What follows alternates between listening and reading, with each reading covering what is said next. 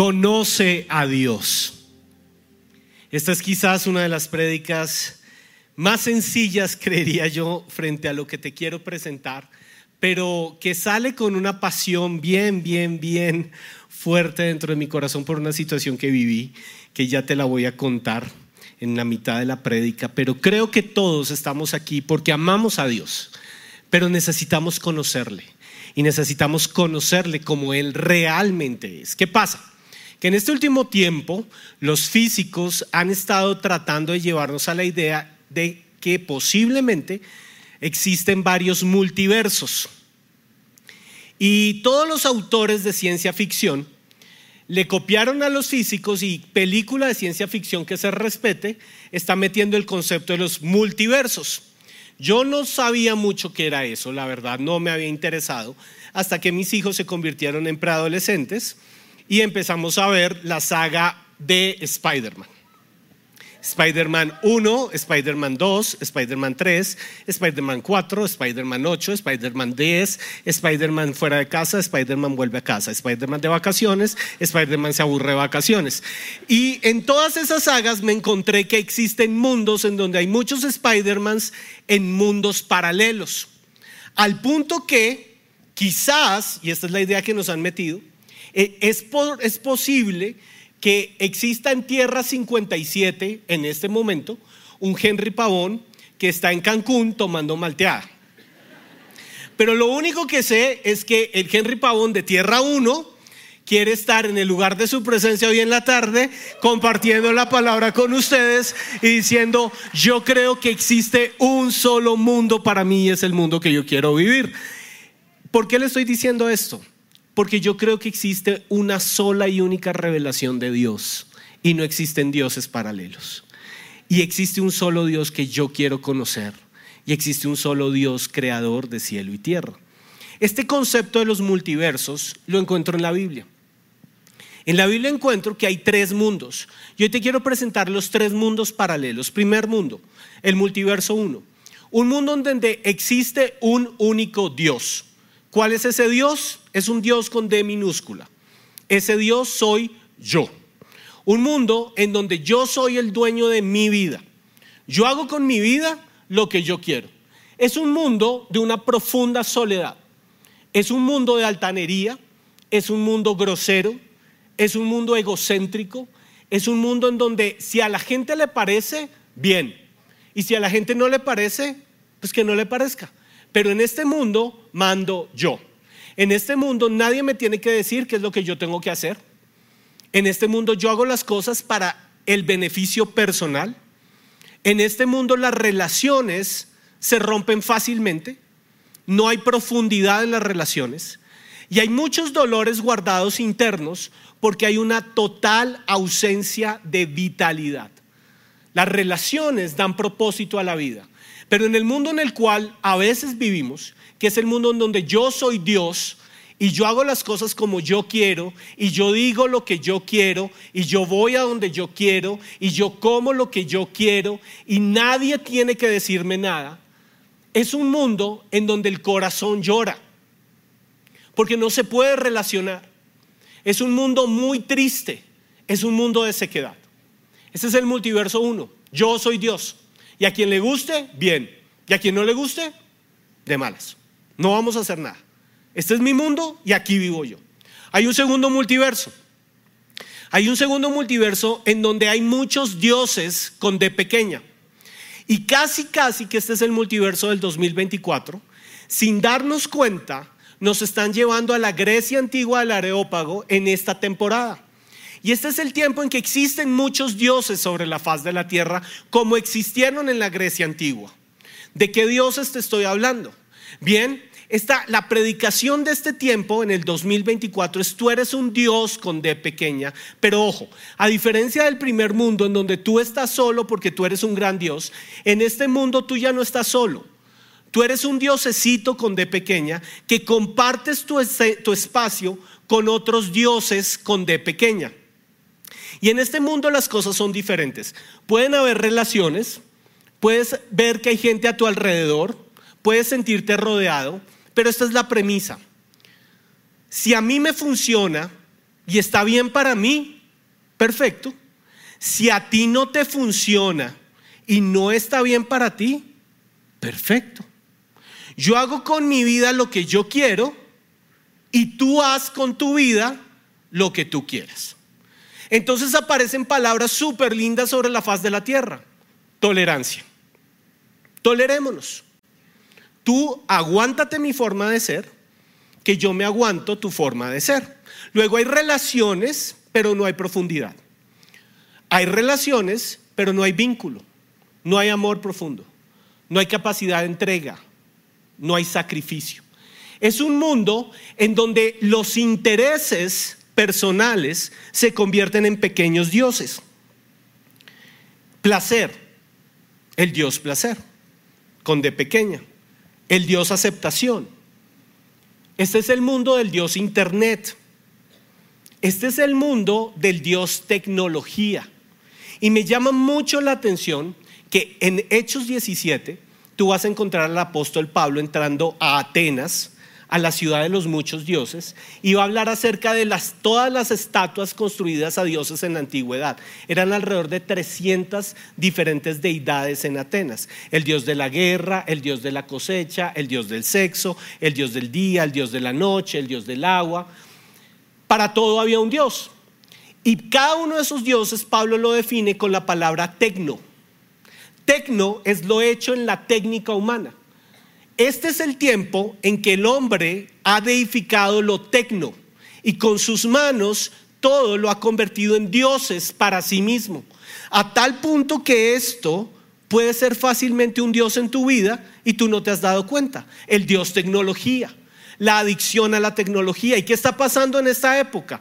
Que estamos ante la generación más deprimida sobre la faz de la tierra y con menos sentido de deseo de vivir, porque es la, generación más postrada delante del Dios pantallas, que le robó la energía y le robó la atención. Tú vas a decir, ahí esto está muy grave. Eso no es así. Hay un, hay un, hay un autor que me encantó encontrar en este tiempo, se llama Christian Smith. Él, él, enseñaba en Harvard y fue trasladado a la Universidad de Notre Dame en París. Y él tiene algo que ha venido estudiando a esta generación. Y él encontró que esta generación es guiada por lo que él llama en inglés el moralistic therapeutic deism. ¿Qué significa esto? Estamos frente a la generación 2024 llena de tantos dioses y uno de esos dioses es precisamente lo moral las causas. Y estamos ante una generación que se mueve por causas. Antirracismo, anti... todo lo que ustedes saben. El feminismo en todo su esplendor, por los derechos de las mujeres, por los derechos de los niños. Y son causas muy nobles en esencia. Pero esta es una generación que vendió su corazón a causas como si fueran dioses. Y esos dioses les dan a ellos una gratificación. ¿Cuál es la gratificación? Es la generación que más siente la ausencia de valor moral en sus acciones. Y como viven en ausencia de valor moral, están buscando algo, un Dios, que les reporte un beneficio para su desafogo y para calmar su sed. Y le estoy hablando a los jóvenes de esta iglesia. Tantas causas que están abrazando sin el conocimiento de Dios pueden hacer que estés postrado de un Dios falso, que lo único que hace es satisfacer una necesidad interna que solamente un Dios verdadero puede satisfacer.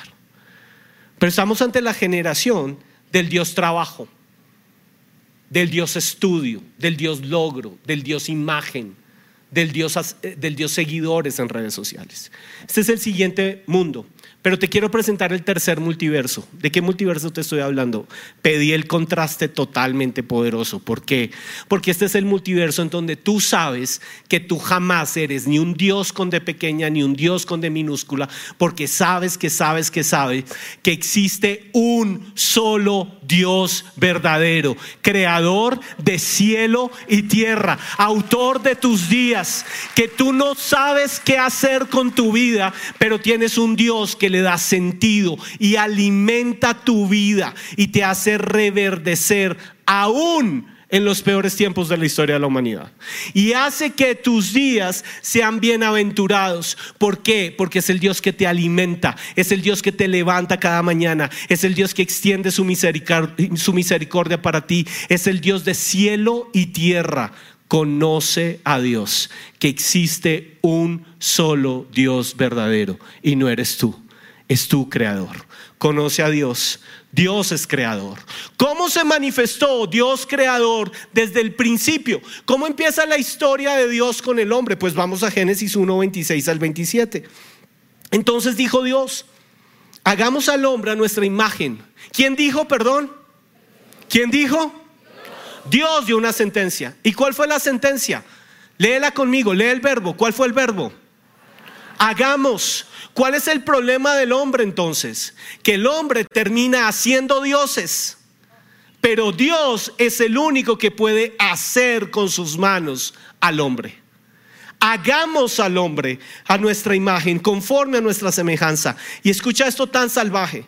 Y tenga potestad sobre los peces del mar, las aves de los cielos, las bestias, sobre toda la tierra, sobre todo animal que se arrastre sobre la tierra. Dios le dio al hombre potestad sobre toda la creación. Conoce a Dios. La naturaleza no es un Dios. Dios puso al hombre como autor, como dueño, como señor, el que va a ejercer señorío sobre lo creado. Le tengo malas noticias para la corriente verde de este siglo tan popular. ¿Saben qué? El mundo se va a acabar. El mundo se está acabando y no es por el calentamiento global. El mundo se está acabando porque la misma Biblia dice, cielo y tierra pasarán, mas mis palabras no pasarán. He aquí traigo un cielo nuevo y una tierra nueva. Sí, el mundo se está acabando, pero no es por culpa de los verdes y la poca iniciativa verde, es porque Dios determinó un tiempo para la tierra y un tiempo en el cual tú y yo necesitamos conocerlo a Él y ejercer la autoridad que nos dio sobre lo creado. Nota esto. Y creó Dios al hombre, a su imagen de Dios lo creó. ¿Podemos leerlo juntos, por favor? A imagen de Dios lo creó, punto y coma. Uno, dos, tres. ¿Está claro? Es el diseño de Dios. No hay pierde. Así Dios formó todo. Pero ahí no se queda la historia. Vamos a un versículo impresionante, Génesis 2.7. ¿Qué dice Génesis 2.7? Sopló Dios sobre el hombre aliento de vida. Impresionante. ¿Qué hizo Dios después de haber formado al hombre con sus manos? Hizo algo que nadie puede hacer. Sopló sopló sobre eso creado aliento de vida. Y el original es la palabra rúa. Y rúa es una palabra poderosísima porque han pasado seis mil años desde la creación de la tierra y hasta aquí el ser humano ha sido incapaz de dar aliento de vida sobre nada creado. ¿Por qué? Porque el único que tiene la posibilidad de soplar sobre el hombre aliento de vida es Dios y lo hace desde el vientre de la madre. Rúa. Dios sopló aliento de vida sobre ti y eso me impacta porque ¿cuál idea que yo me suicido? ¿Cuál idea que yo quito, me acabo mi vida, que yo no le importo a nadie? Quítate esa idea de la cabeza. Porque tú estás delante de un Dios que decidió hacer esto contigo. Rúa de Dios sobre ti. Y cuando el aliento de vida es soplado sobre el hombre, inmediatamente el hombre viene a existencia. Y el hombre tiene la capacidad de comunicarse, di conmigo comunicarse, con ese único Dios verdadero. En la creación no existe nada creado que tenga la habilidad de tener contacto con ese Dios, solo el ser humano. ¿Estamos en lo cierto o estoy incorrecto? ¿Por qué razón? Por Génesis 2. Porque cuando Dios vio al hombre, sopló sobre él aliento de vida. Tú tienes el aliento de vida del Dios creador viviendo dentro de ti. Él sopló sobre ti su vida. Luego, el amor de Dios es tan grande, conoce a Dios, que Dios no solamente es el creador tuyo, Dios no solamente es el que sopla su aliento de vida sobre ti, sino que Dios es el que te amó desde el principio de la creación.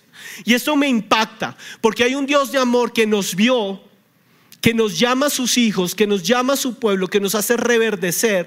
Y el Dios de amor decidió que la misma madera que él había diseñado desde el principio de la creación, la madera que él creó, fuese transformada por el hombre en un madero cuando el hombre se perdió.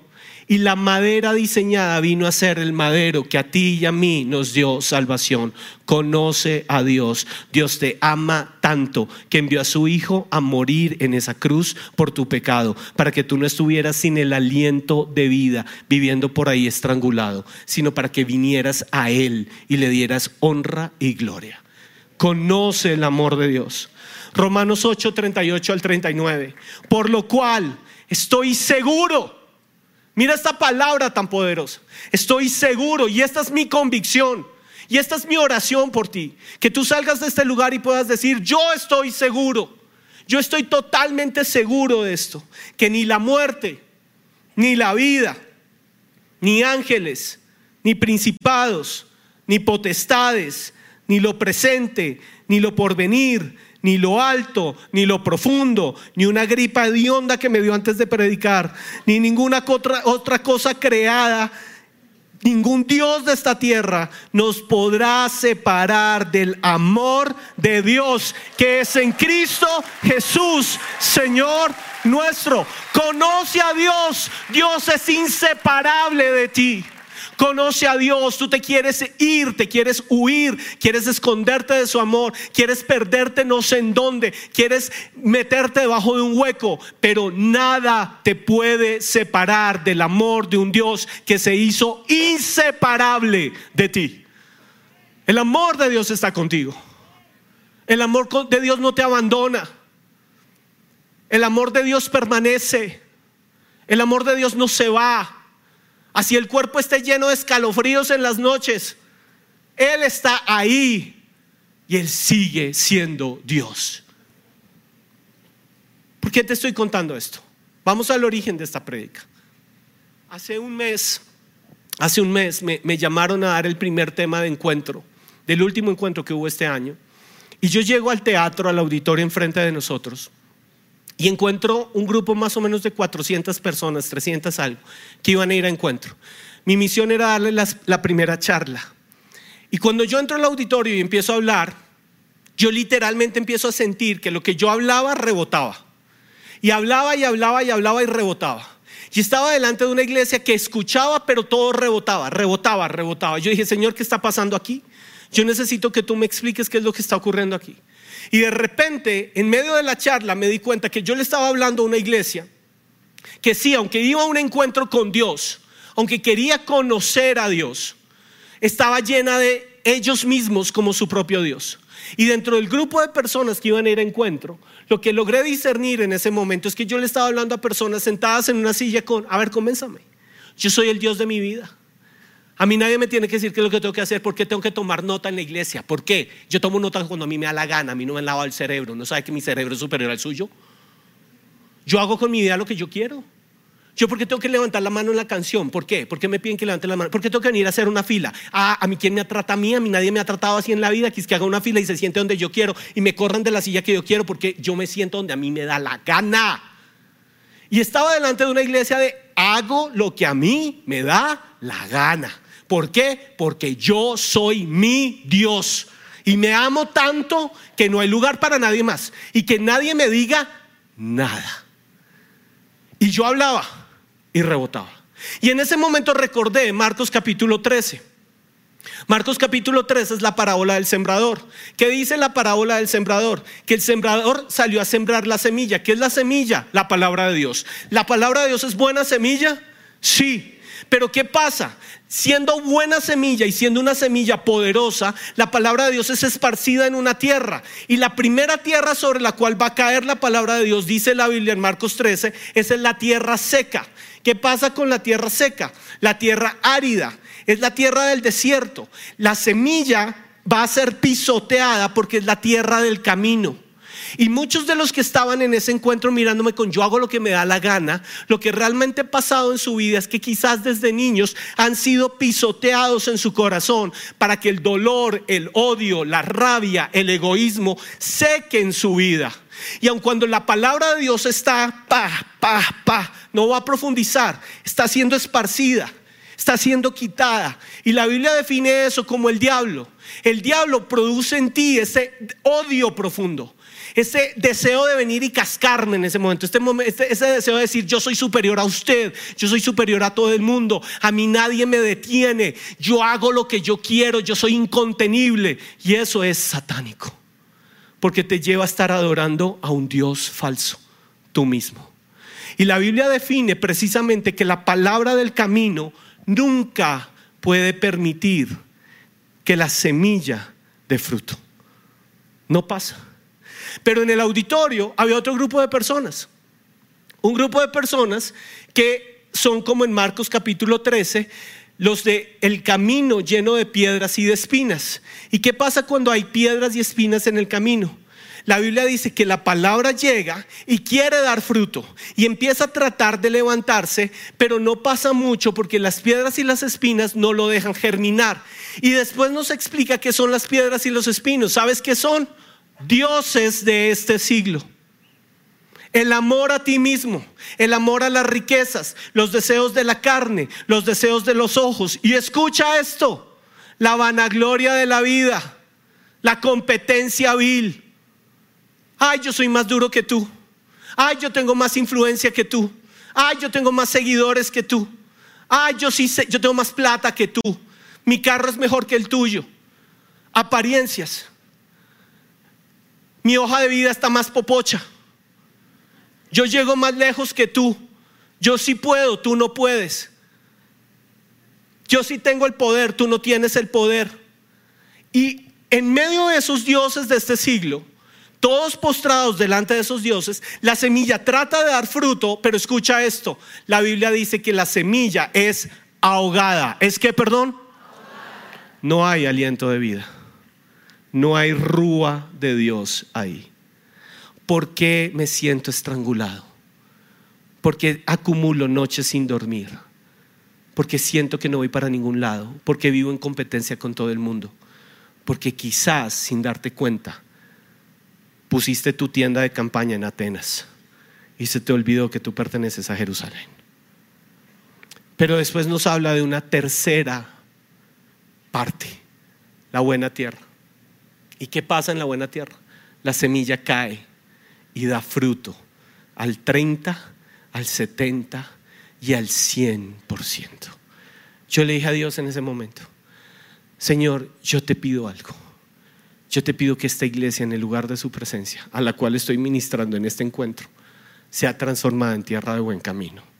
Porque es muy triste vivir en una iglesia pupi, en una iglesia fresita, de luces y de pasarla muy rico y no haber conocido a Dios como realmente Él es.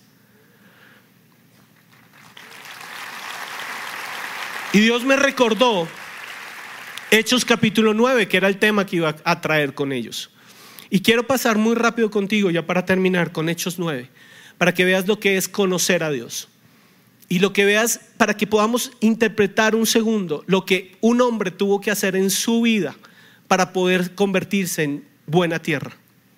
Saulo, dice Hechos 9.1, Saulo, que es el mismo Pablo, mira lo que dice, mira la Biblia tan clara, me encanta esto respirando aún amenazas y muerte contra los discípulos del Señor, vino al sumo sacerdote. ¿Qué estaba respirando Saulo? Amenazas de muerte. ¿Qué respiras tú en tierra 1? En tu multiverso 1. Odio. Acabo con todo el mundo. Acabo con este matrimonio. No me voy a aguantar nada. No voy a aguantar que mi papá me diga. Yo no me aguanto que mi mamá me diga nada. Yo mando, yo gobierno, yo soy el centro de mi vida.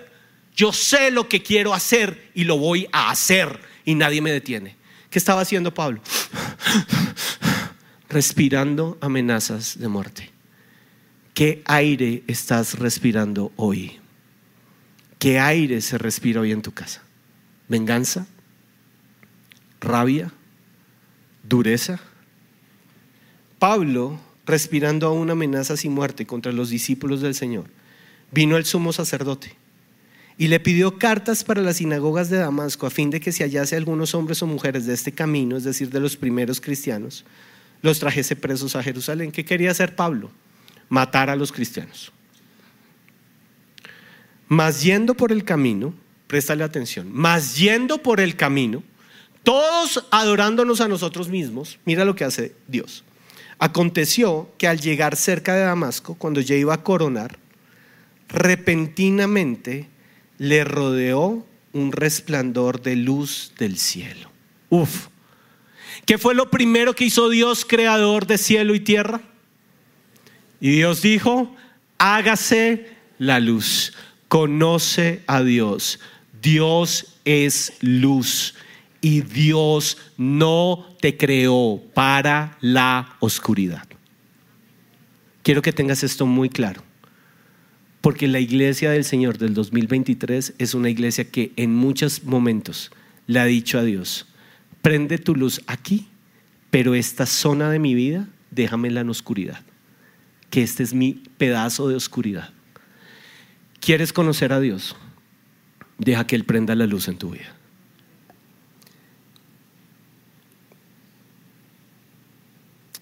Versículo 4. Cuando llegamos al versículo 4 vamos a encontrar por fin lo que tienes que hacer para conocer a Dios. Ya te voy a votar por fin el secreto. ¿Qué tengo que hacer para conocer a Dios y ser transformado en buena tierra? Ya te lo voy a decir, versículo 4. Y cayendo en tierra. ¿Qué tienes que hacer para poder tener un encuentro con Dios? No hay otro. No hay otro. Desde tus alturas es muy difícil que puedas conocer el gran amor de Dios. Desde tu grandeza, desde tu pedestal, desde lo grande que intentas ser, desde la vanidad que quieres mostrar, no vas a poder tener ese encuentro con Dios. A Dios lo conoces bien cerquita de la tierra, bien cerquita de la tierra, cayendo en tierra. No había otro lugar para él. La luz era tan poderosa. El poder de Dios es tan asombroso que ¿quién soy yo para seguir en mis alturas? Yo te necesito a ti, Dios. Yo sin ti no soy nada. No soy nada. No voy a ningún lado. Todo me sale mal. Voy a tener que predicar y me puede agarrar una peste bubónica. Me van a, a callar. Claro porque yo soy creado, pero tú eres creador. Cayendo en tierra. Solo cuando cae en tierra pasa algo en su vida. Oyó una voz que le decía, Saulo, Saulo, ¿por qué me persigues? De pronto tú me preguntas, ¿cómo hago para escuchar a Dios? Yo quiero conocer a Dios, pero yo no escucho a Dios. No puedes escuchar a Dios si no has caído en tierra. Mira el orden de los factores. Primero, cae en tierra. Segundo, escucha la voz. ¿Dónde se escucha a Dios? ¿Dónde vas a reconocer la voz de Dios? En la tierra. ¿Y qué pasa cuando cae a la tierra y escucha la voz? Mira la sentencia de Jesús. Saulo, Saulo, ¿por qué me persigues? Y siento que este es un llamado de Jesús para la iglesia hoy. Iglesia, iglesia, ¿por qué me persigues? Y ahí tengo que hacerte una pregunta, porque todos sin darnos cuenta nos convertimos en perseguidores de Jesús. Perseguimos sus beneficios, perseguimos su sanidad, perseguimos su favor, perseguimos plata, perseguimos autoridad, perseguimos influencia, perseguimos tarima, perseguimos reconocimiento. Sigamos persiguiendo eso que Jesús sabe. ¿Y tú por qué me persigues? Porque lo que Jesús está buscando en este tiempo no es perseguidores del reino de los cielos, no. Lo que Jesús está buscando es seguidores de su nombre. Y te quiero hacer una pregunta. ¿Vas a perseguir a Jesús o vas a ser transformado en un seguidor del nombre de Jesús? ¿Por qué me persigues? Él le dijo, ¿quién eres, Señor? Mira esta pregunta. ¿No se supone que él conocía a Dios desde pequeño? ¿No se supone que desde niño le habían contado todas las historias y se conocía todo el Torah? Y este es el riesgo de tener una iglesia nacida desde niños. Y es que tú puedes acostumbrarte a la Biblia y nunca ver la profundidad de la Biblia. Y puedes haber escuchado las historias y no conocer la verdad de la palabra de Dios que quiere transformar tu existencia. ¿Quién eres, Señor? le dice este hombre. Pero si él fue criado a los pies de Gamaliel, si él conocía la Torá desde niño, si él ha venido al lugar de su presencia por 28 mil años, pero no sabe quién le está hablando. No te acostumbres a una iglesia. No te acostumbres a una iglesia. No te acostumbres a la Biblia. Nunca cometas ese error. No pienses que tú sabes más que todos. Porque muy seguramente vuelve a abrir el Salmo 23 y el Dios de paz volverá a hablarte lo nuevo del Salmo 23 para tu vida. Yo soy Jesús, te responde la voz, a quien tú persigues. Él temblando y temoroso dijo, Señor, y esta es la rendición máxima, Señor, ¿qué quieres que yo haga? Por fin este mal le va a decir, Señor, ¿qué quieres que yo haga? Y el Señor le dijo, me encanta la palabra de Dios, mira esto, levántate y entra en la ciudad y se te dirá lo que debes hacer. ¿Sabes qué es lo hermoso de caer en tierra? Que Jesús nunca dejará un hijo o una hija de él tendido en la tierra. Nunca. Levántate, hijo. Levántate, hija. Segundo paso. Ibas para allá Ah, ah, ve a otro lugar, cambio de dirección, entra en la ciudad, vas a un lugar de protección. Tercera orden, ¿creías que ibas a hacer con tu vida lo que tú querías? Ah, ah entra en la ciudad y allí, me encanta Dios, conoce a Dios, es que Dios es Dios. Y allí se te dirá, ¿cuándo? ¿Y qué se te dirá? Lo que tienes que hacer. ¿Qué tengo que hacer? Ahí se te dirá. Pasos. Nivel 1 otra vez. Nivel 3, 4, 5, santificación 8, 9. Se te dirá. Tranquilo. No, pero allí se te dirá lo que debes hacer. Yo llevo 43 años de cristiano y te digo algo con todo el corazón. A mí me encantaría que alguna vez en mi vida una luz del cielo me hubiera tumbado hacia la tierra y ver los angelitos de Dios y escuchar, Henry, Henry, Rúa, levántate. Nunca ha pasado. Pero en estos 43 años de vida sí conozco una voz Henry, te estoy hablando del corazón. Escucha. Levántate. Sí, es de madrugada, pero quiero hablarte algo. Henry, ¿estás ahí? Perdona. Tienes que perdonar. Sí, te están haciendo daño, pero vamos a perdonar, que yo estoy contigo. Henry, llegó el momento. Sal, entrega. Sé quitado. No insistas. Que yo tengo algo para ti. Nunca te he dejado. Henry, vuelve a amar. Cállate. Cállate. Guarda silencio. Sí, hablaste de más. Yo te vi.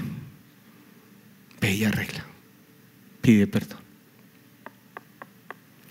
Tranquilo yo soy tu proveedor. No te va a faltar.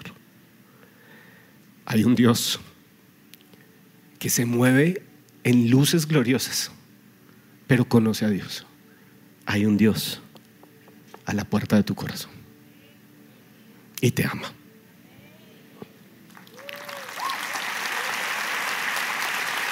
Termino ya con esto. Conoce a Dios. Cuando estaba en ese encuentro, yo le dije a Dios, Señor, de verdad, por favor, pastor, nunca me vuelva a invitar a la charla uno del encuentro. Esto es muy duro. Yo no quiero volver a esto. Y yo me fui preocupado. Y yo recuerdo ese sábado orando por el encuentro diciendo, Señor, muévete ahí. Y me recuerdo el domingo, me encuentro con la cabeza de la fuente, que es quien le hace los alimentos a, a las personas que están en encuentro. Le dije, ¿cómo van? Me dijo, uy, ese encuentro ha sido duro, fuerte, fuerte. Y dije, sí, yo sabía. Señor, voy a llamar al pastor, le voy a decir, pastor, de verdad, por favor, nunca más me invite. Pero Dios es Dios, conoce a Dios. Al final de la tarde, Clarita Pira, que es la directora de encuentros, no sé por qué, mandó a un chat pastoral que hay por ahí el siguiente mensaje. No se imaginan cómo terminó el encuentro de este fin de semana. Y mandó un videito. Y yo quiero mostrarles un segundo el video.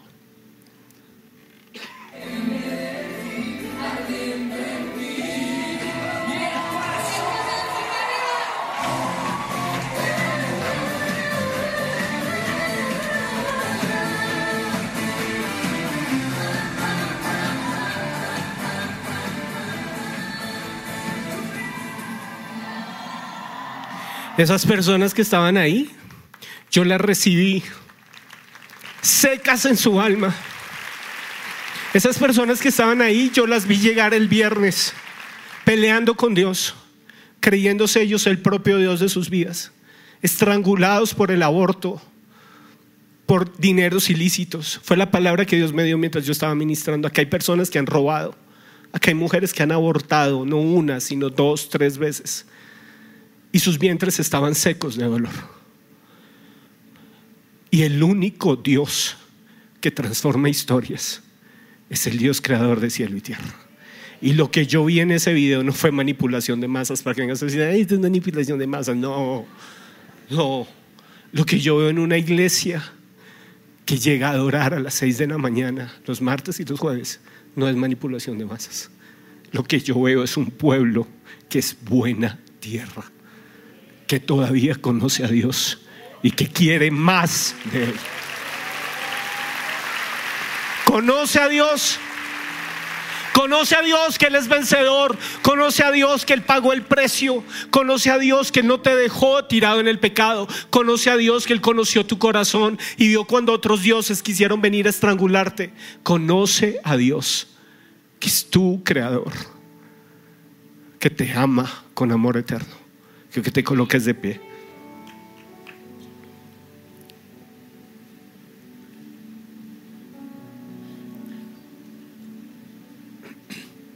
Cierra tus ojos donde estás y dile al Señor, Dios vengo ante ti.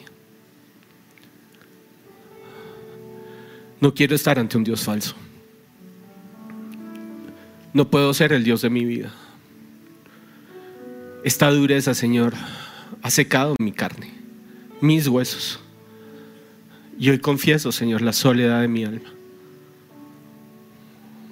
Hoy confieso, Señor, que no soy amado, no me siento amado, porque me ha costado trabajo amar. Hay sequedad. Hoy reconozco, Señor, que he sido estrangulado en el aliento de vida. Y hay carreras en las que me he metido adorando dioses falsos. Hoy reconozco, Señor, que quiero imponerme y quiero demostrar la grandeza de mi alma. He sido enseñado a ser líder, a ser cabeza, a mandar desde muy pequeño. Y estoy postrado delante de un Dios falso de dominio y de control. Yo te pido perdón por eso. Yo te pido perdón por la altivez de mi vida. Yo te pido perdón, Señor, por el Dios tecnología, el Dios pereza, el Dios sexo. Yo te pido perdón por las ataduras que me tienen estrangulado por dentro, seco, sin el rúa tuyo. Pero hoy vengo ante el único Dios verdadero. Y hoy vengo, Señor, a que el cielo se abra sobre mi vida. Y si tengo que ir a la tierra, voy a la tierra y caigo de rodillas o voy a la tierra en mi corazón. Corazón, arrodíllate delante del Creador. Yo hoy vengo ante el Dios Creador y vengo a decirte, tú me hiciste desde el vientre de mi madre. Y aliento de vida fue soplado sobre mí. Sopla una vez más sobre mí, Señor. Sopla una vez más sobre mí, Espíritu que da vida. Y Espíritu Santo de Dios, lloro por el lugar de su presencia. Y lloro que esta iglesia reciba aliento del cielo. Y que el Espíritu sople sobre este lugar. Y que esta iglesia conozca a Dios. Se han abierto los ojos para conocerte a ti, Señor.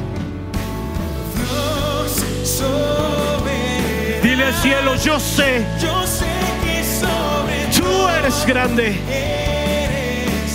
Que tu amor por mí Tu amor por mí nunca fallará. Que los que en ti confían, Dios. Una vez más, Dios soberano, creador, Dios de mi vida. Tú eres grande, Señor.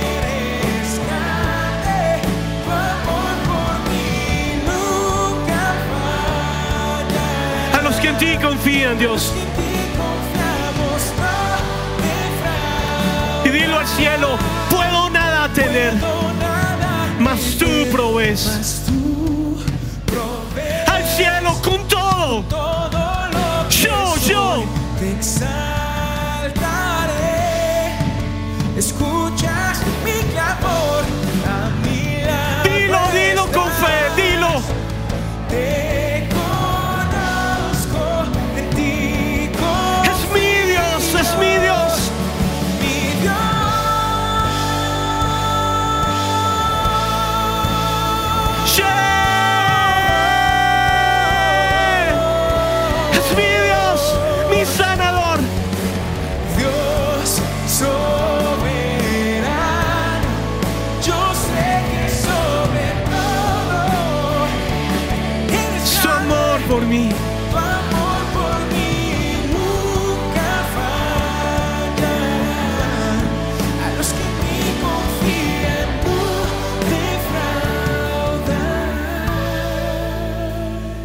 Señor.